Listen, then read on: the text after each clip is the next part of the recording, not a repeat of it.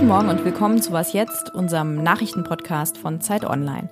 Das war mal ein turbulentes Wochenende in Russland und nicht nur da, denn natürlich hat der inzwischen abgeblasene Putsch gegen Wladimir Putin auch international für einige Aufregung gesorgt. Und es bleiben sehr, sehr viele Fragen offen. Wir bei Was jetzt wollen mal versuchen, zum Wochenstart ein oder zwei zu beantworten. Mein Name ist Lisa Kaspari und es ist Montag, der 26. Juni.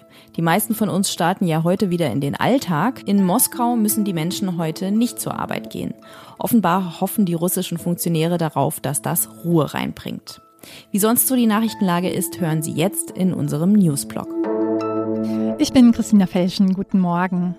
Die AfD wird zum ersten Mal einen Landrat in Deutschland stellen. Ihr Kandidat Robert Sesselmann hat sich im Thüringer Kreis Sonneberg mit 52,8 Prozent der Stimmen gegen Jürgen Köpper von der CDU durchgesetzt. Und das, obwohl der CDU-Kandidat von allen anderen Parteien unterstützt wurde. Sesselmann sagte nach der Wahl, die AfD sei, so wörtlich, auf dem Weg zur Volkspartei. Tatsächlich befindet sich seine Partei seit Wochen auch im Bund auf einem Höhenflug. In Umfragen ist sie meist zweitstärkste Kraft hinter der Union. Die AfD Thüringen wird vom Verfassungsschutz als erwiesen rechtsextrem eingestuft und beobachtet. In Russland umwirbt ein hochrangiger Verteidigungspolitiker die Wagner-Kämpfer. Man werde die Gruppe nicht verbieten, denn das wäre ein Geschenk an die Ukraine, sagte der Chef des Verteidigungsausschusses der Staatsduma, Andrei Kartapolov. Stattdessen sollten die Kämpfer einer loyalen Person unterstellt werden. Fragen habe man lediglich an Wagner-Chef Evgeny Prigozhin. Er müsse sich für den Aufstand verantworten, sagte er. Von dem Söldnerchef fehlt seit mehr als 30 Stunden jede Spur. Russische Staatsmedien haben gestern gezeigt, wie er in Rostov in einen SUV steigt, angeblich um ins Exil in Belarus zu fahren. Bei der Parlamentswahl in Griechenland, der zweiten innerhalb weniger Wochen, bleibt die konservative Partei von Regierungschef Kyriakos Mitsotakis stärkste Kraft. Seine Nea Demokratia erzielte 40,6 Prozent der Stimmen, genauso viele wie auch im Mai. Durch ein neues Wahlgesetz kommt die Partei jetzt aber auf eine Mehrheit im Parlament. Redaktionsschluss für diesen Podcast ist 5 Uhr. Werbung Diese Woche in der Zeit? Die Bücher des Frühlings. 16 Seiten blühende Fantasie. Von gefährlichen Liebschaften, einer Flucht auf dem Mississippi und magische Erzählkunst. Das Literaturspezial zur Buchmesse in Leipzig. Die Zeit, Deutschlands größte Wochenzeitung. Jetzt am Kiosk oder direkt bestellen unter zeit.de/slash bestellen.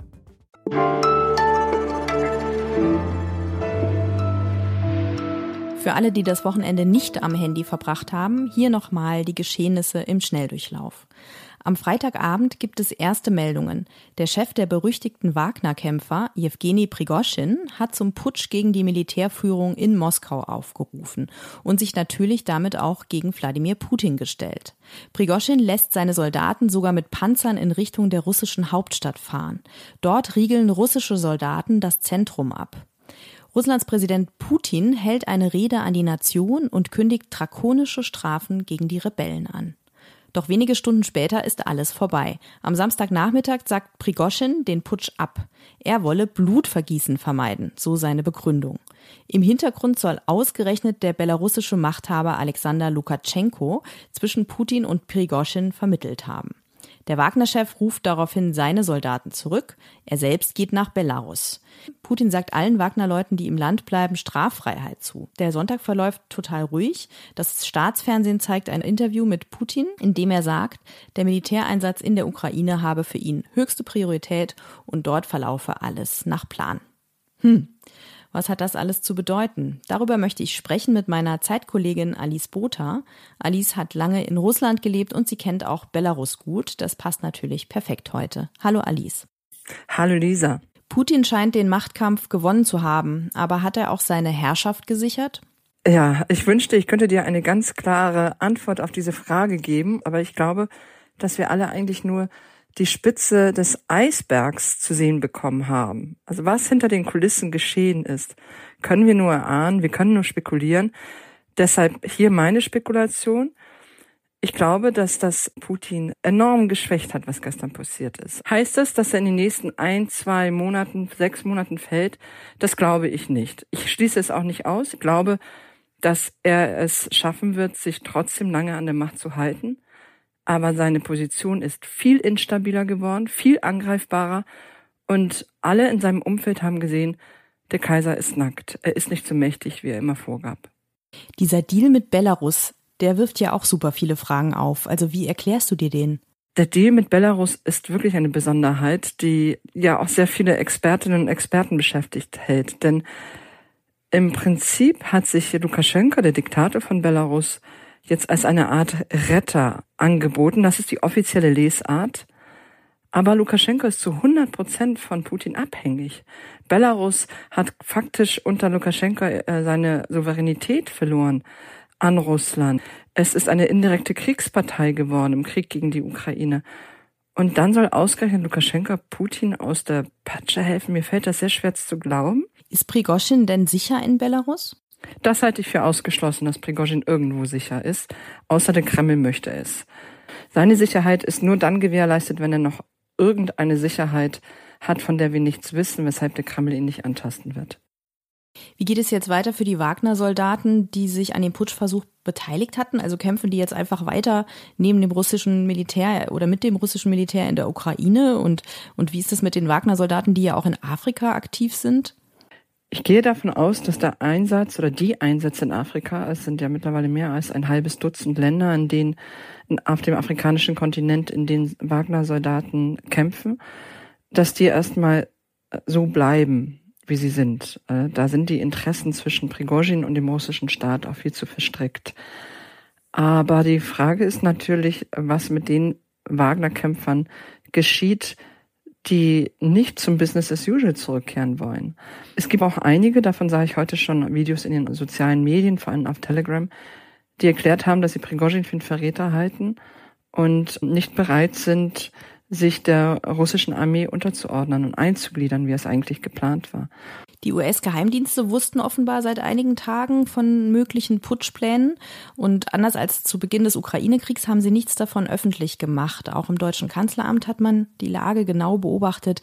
Wie blickt der Westen auf die Lage? Es gibt ja immer wieder auch Experten, die vor einem Zerfall Russlands waren. Das ist absolut richtig. Ich glaube auch, dass ein Zerfall Russlands natürlich schwer vorhersehbare Konsequenzen hätte. Aber wir sollten uns hier nicht so ernst nehmen.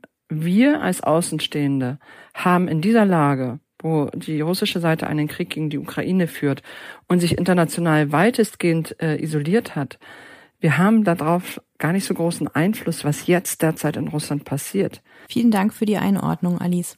Danke dir, Lisa.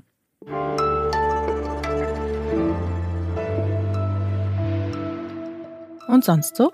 Gleich zwei Jahrestage feiern wir heute am 26. Juni und ich lehne mich mal weit aus dem Fenster und sage, beide haben auch eine gewisse Bedeutung in ihrem Leben. Vor genau 26 Jahren, am 26. Juni 1997, erschien nämlich in Großbritannien ein Buch, das zum absoluten Mega-Bestseller werden sollte. Na, haben Sie es schon erraten? Natürlich, der erste Band von Harry Potter ward geboren. Von Harry Potter und der Stein der Weisen, so die deutsche Übersetzung, wurden in Großbritannien doch tatsächlich erstmal nur 500 Exemplare gedruckt. Heute ist ein solches jede Menge Geld wert. Kürzlich wurde bei einer Auktion in Dallas ein Erstexemplar für umgerechnet 417.000 Euro versteigert. Auch politisch ist der 26. Juni aber bedeutsam. Im Jahr 1945 wurde an diesem Tag die Charta der Vereinten Nationen unterzeichnet. Nach dem Ende des Zweiten Weltkriegs sprachen sich 50 Staaten darin für die Wahrung des Weltfriedens und der internationalen Sicherheit aus. Sie verpflichten sich außerdem, Konflikte friedlich zu lösen und bei Fragen von Menschenrechten, Entwicklung, Wirtschaft und Kultur zusammenzuarbeiten. Tja, und damit sind wir natürlich auch schon wieder beim Top-Thema unseres heutigen Tags. Russland ist auch Mitglied der Vereinten Nationen, aber zur Wahrung des Weltfriedens trägt die russische Regierung leider im Moment ja gar nichts bei. Im Gegenteil. Was denken eigentlich die Russinnen und Russen über den vereitelten Putsch gegen Wladimir Putin? Das herauszufinden ist im Moment natürlich extrem schwierig und sicher werden die Meinungen in der russischen Gesellschaft da auch ganz schön auseinandergehen. Unser Autor Jens Siegert lebt seit 30 Jahren in Russland. Er hat unter anderem für die Heinrich Böll Stiftung und das Goethe-Institut gearbeitet und er versucht uns jetzt ein Stimmungsbild zu geben. Hallo nach Russland. Hallo. Sie waren ja dieses Wochenende in Wladimir. Das ist eine Touristenstadt rund 200 Kilometer nördlich von Moskau und die ist sehr bekannt für ihre Kirchen und Kathedralen und sieht sehr pittoresk aus auf den Bildern, die ich im Internet gesehen habe. Wie haben Sie die Stimmung der Leute erlebt? Also hier hat an diesem Wochenende ähm, äußerlich dieser Putsch nicht stattgefunden. Die Leute aus Wladimir sind ihren Geschäften nachgegangen und die Touristen und Touristinnen haben sich die Sehenswürdigkeiten dieser Stadt angeschaut, haben im Café gesessen, äh, im Restaurant gesessen. Natürlich war das Gesprächsthema. Ich habe auch immer wieder sozusagen von, von Nebentischen oder äh, von vorbeigehenden äh, Fetzen gehört und dann den Namen Prigozhin. Sie haben mir im Vorgespräch von einer gewissen Erleichterung erzählt, als dann klar war, der Putsch ist abgeblasen. Worüber waren die Menschen erleichtert? Ich denke erstmal, dass es relativ schnell vorbei war. Dass erstmal alles so geblieben ist, wie es ist. Das ist erstmal eine Kontinuität, die, egal wie gut man oder wie schlecht man sie findet, wahrscheinlich eine gewisse Sicherheit gibt. Die Leute sind sicherlich erleichtert, dass es keine Gewalt gegeben hat, kein Blutvergießen gegeben hat. Äh, Russen gegen Russen kämpfen. Dass Russen Ukrainer umbringen, ist hier leider, leider viel mehr akzeptiert und viel weniger äh, kritisch gesehen, als wenn Russen Russen umbringen würden. Und wie Putin gesehen wird im Land, haben die Ereignisse jetzt daran was geändert? Weil im Westen ist ja momentan so der Tenor, seine Autorität ist angeschlagen. Ich glaube, in der Bevölkerung kommt das so schnell nicht an bei, bei den meisten Leuten, sondern wie das häufig so ist, die menschliche Reaktion ist immer ein bisschen verzögert auf, auf, ein, äh, auf einschneidende Ereignisse. Ob das tatsächlich zu einem Vertrauensverlust von Putin führen wird, längst, längerfristig in der Bevölkerung. Das Vertrauen ist ja relativ hoch hier immer noch in Putin. Äh, das werden wir sehen. Wie ist denn das Standing ähm, der Wagner-Truppe in der russischen Gesellschaft?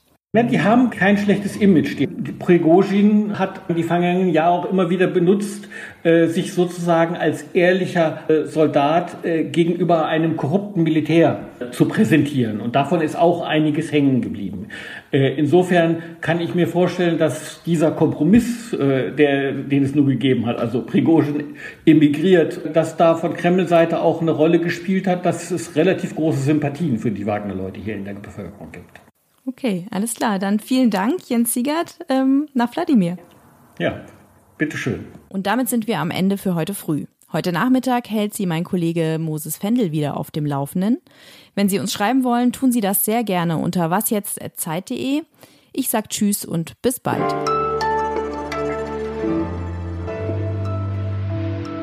Ja, eigentlich wärst du ja gerade in Südafrika.